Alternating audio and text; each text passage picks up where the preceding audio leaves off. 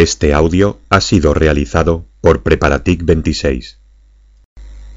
Fecha de actualización 17 de abril de 2019. Resumen. Tema 63. Los sistemas de gestión de bases de datos SGBD.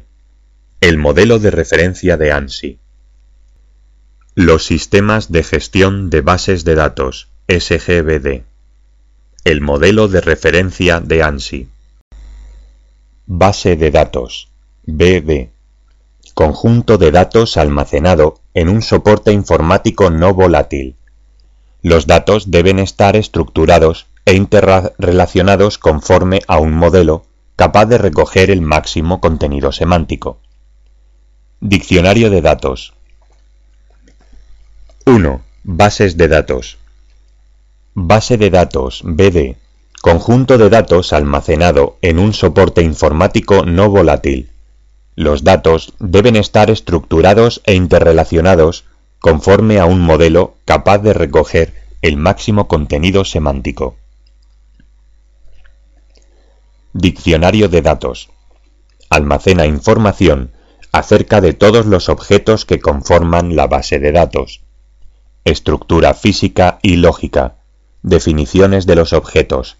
Restricciones de integridad. Espacio utilizado. Privilegios. Roles.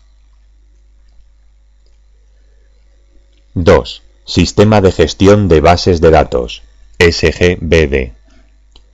Sistema de gestión de bases de datos, conjunto de programas, procedimientos y lenguajes que permiten almacenar, actualizar y consultar datos contenidos en una base de datos, manteniendo su integridad, confidencialidad y seguridad. Características de un SGBD. Modelo de datos soportado por el mismo. Uso de lenguajes de alto nivel, DDL, DML, DCL y lenguajes 4GL. Acceso concurrente. Independencia física y lógica. Redundancia controlada de los datos. Integridad y consistencia de los datos. Seguridad de los datos. Alto rendimiento funcional. Tipos de lenguaje de un sistema de gestión de base de datos. Data Definition Language, DDL. Permite definir la estructura de la base de datos del SGBD mediante la creación, manipulación o borrado de tablas y de todo lo relacionado con ellas, como los atributos, índices o reglas de integridad. Data Manipulation Language, DML. Permite realizar consultas inserciones, modificaciones o borrados de los datos en el SGBD. Data Control Language, DCL. Permite controlar el acceso a los datos del SGBD, estableciendo, modificando y borrando los privilegios de los usuarios. Aspectos que debe garantizar un sistema de gestión de bases de datos. Concurrencia. Permitir accesos simultáneos a la base de datos sin conflictos y garantizando la consistencia de los datos. Consistencia. Los valores de los datos no deben presentar contradicciones. Integridad. Los valores de los datos son conformes a las reglas semánticas establecidas por el diseño mediante el uso del DDL. Recuperación. En caso de fallo, se debe garantizar que la base de datos vuelve a un estado íntegro anterior. Privacidad. Los usuarios solo pueden acceder a los datos según los privilegios definidos. Conceptos de transacción y concurrencia. Transacción. Unidad elemental de trabajo delimitada por las sentencias begin transaction, comienzo de la transacción, y commit abort, final exitoso o fallido de la transacción.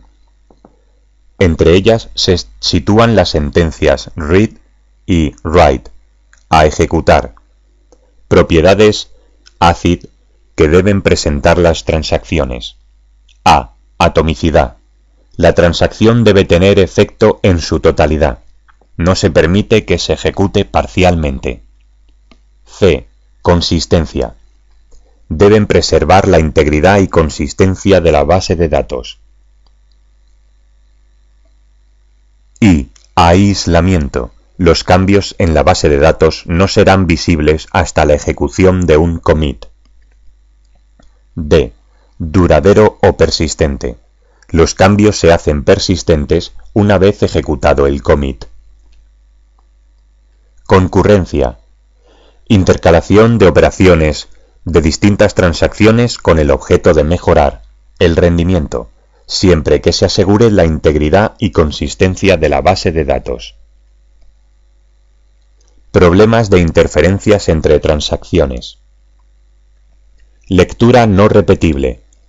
Ocurre cuando una transacción T1 lee dos veces un valor y no coincide porque una segunda transacción T2 ha modificado dicho valor entre ambas lecturas, provocando que dos valores que deberían ser iguales no lo sean.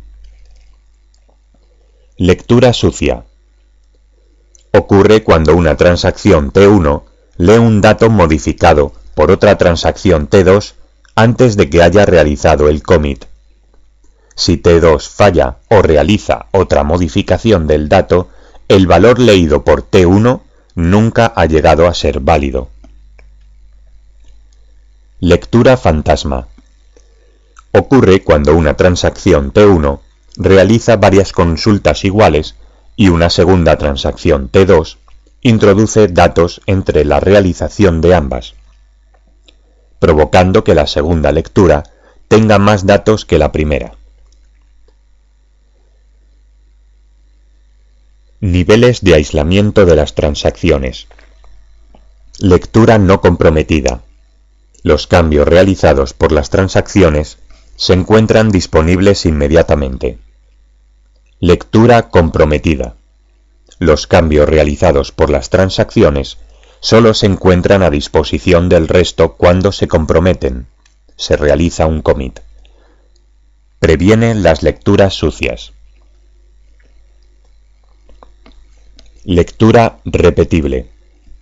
Las filas leídas o actualizadas por una transacción quedan bloqueadas hasta que dicha transacción termina. Previene la lectura sucia y la lectura no repetible. Serializable. Las transacciones ejecutadas de manera simultánea producen los mismos efectos que si se ejecutaran en serie. Previene las interferencias entre transacciones. Se procede la lectura por filas de la tabla permite la violación.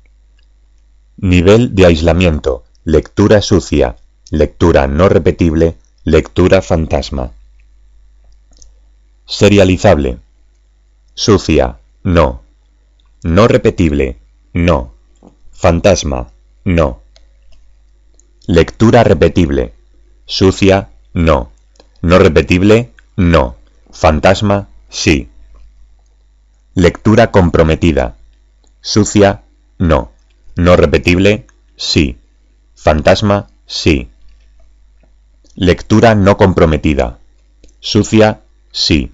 No repetible, sí. Fantasma, sí. Two-Phase Locking. Mecanismo de control de la concurrencia, usado por la mayoría de sistemas de gestión de bases de datos, que obliga a que durante la ejecución de una transacción existan dos fases. En la primera se adquieren los recursos y en la segunda se liberan.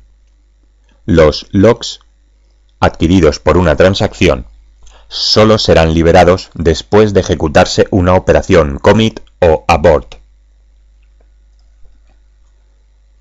Arquitectura interna de un sistema de gestión de base de datos. Procesador de consultas, QP. Analiza la sintaxis y semántica de las consultas, utilizando para ello los metadatos del diccionario de datos. Posteriormente, las optimiza y transforma en un conjunto de instrucciones de bajo nivel, begin transaction, read, write, commit, abort. Gestor de transacciones, TM. Recibe múltiples transacciones concurrentes y ordena las operaciones read, write, commit y abort a ejecutar. Proporciona aislamiento entre transacciones. Planificador, SC. Controla la concurrencia y planifica la ejecución de las transacciones, restringiendo el orden en el que el gestor de datos ejecutará las operaciones read, write, commit, abort de varias transacciones. Proporciona integridad y consistencia. Cuando el control de la concurrencia es de tipo 2PL, Two-Phase Locking, el planificador se le denomina también como gestor de bloqueos, LM, Log Manager. Gestor de datos, DM. Gestor de recuperación, RM, ejecuta las operaciones commit y abort, asegura la atomicidad, persistencia y recuperación frente a fallos. Las transacciones deben ejecutarse completamente. En caso de fallo, debe llevar la base de datos a un estado anterior consistente. Gestor de buffers, caché. Ejecuta las operaciones read y write sobre la base de datos. 3. El modelo de referencia ANSI X3 Spark la arquitectura de un sistema de gestión de base de datos, que sigue el estándar ANSI, presenta tres niveles diferenciados de representación de la información gestionada. Nivel interno o físico. Se encarga de los aspectos más internos y relacionados con el servidor, generalmente sistema operativo y sistema de gestión de ficheros. Al diseñar el sistema interno, se pretende conseguir un mejor tiempo de respuesta, minimizar el espacio de almacenamiento y evitar la redundancia de información. Nivel conceptual. Materializa la representación de los datos independientemente de su estructura física. El resultado del diseño de una base de datos especifica la definición de un esquema conceptual conforme a un determinado modelo de datos, que se denomina esquema de base de datos. Nivel externo o lógico. Filtra los esquemas de las bases de datos conforme a la parte de los mismos que es de interés para un usuario concreto. Cada parte visible es una vista. Una arquitectura como la anterior, aporta numerosas ventajas, siendo la más importante garantizar la independencia física y lógica de los datos, de manera que tanto si ocurren cambios a nivel físico como a nivel lógico, las bases de datos puedan seguir funcionando como lo venían haciendo antes del cambio. El diseño de una base de datos se define conforme a un modelo de datos, que permite definir la estructura y las restricciones de los datos de la misma. El estándar ANSI establece tres familias de modelos de datos. Modelo jerárquico. Presenta una estructura en árbol donde nodos y ramas siguen una relación del tipo 1 a n. Modelo Codasil. Estructura en red donde se establecen relaciones NAM. Es más flexible que el jerárquico. Modelo relacional. Presenta estructuras de la teoría matemática de conjuntos, álgebra relacional, y o de la lógica de predicados, cálculo relacional. Permite el procesamiento de conjuntos de datos y no simples registros como en los anteriores se caracteriza por disponer los datos organizados en tablas, relaciones, que cumplen ciertas restricciones.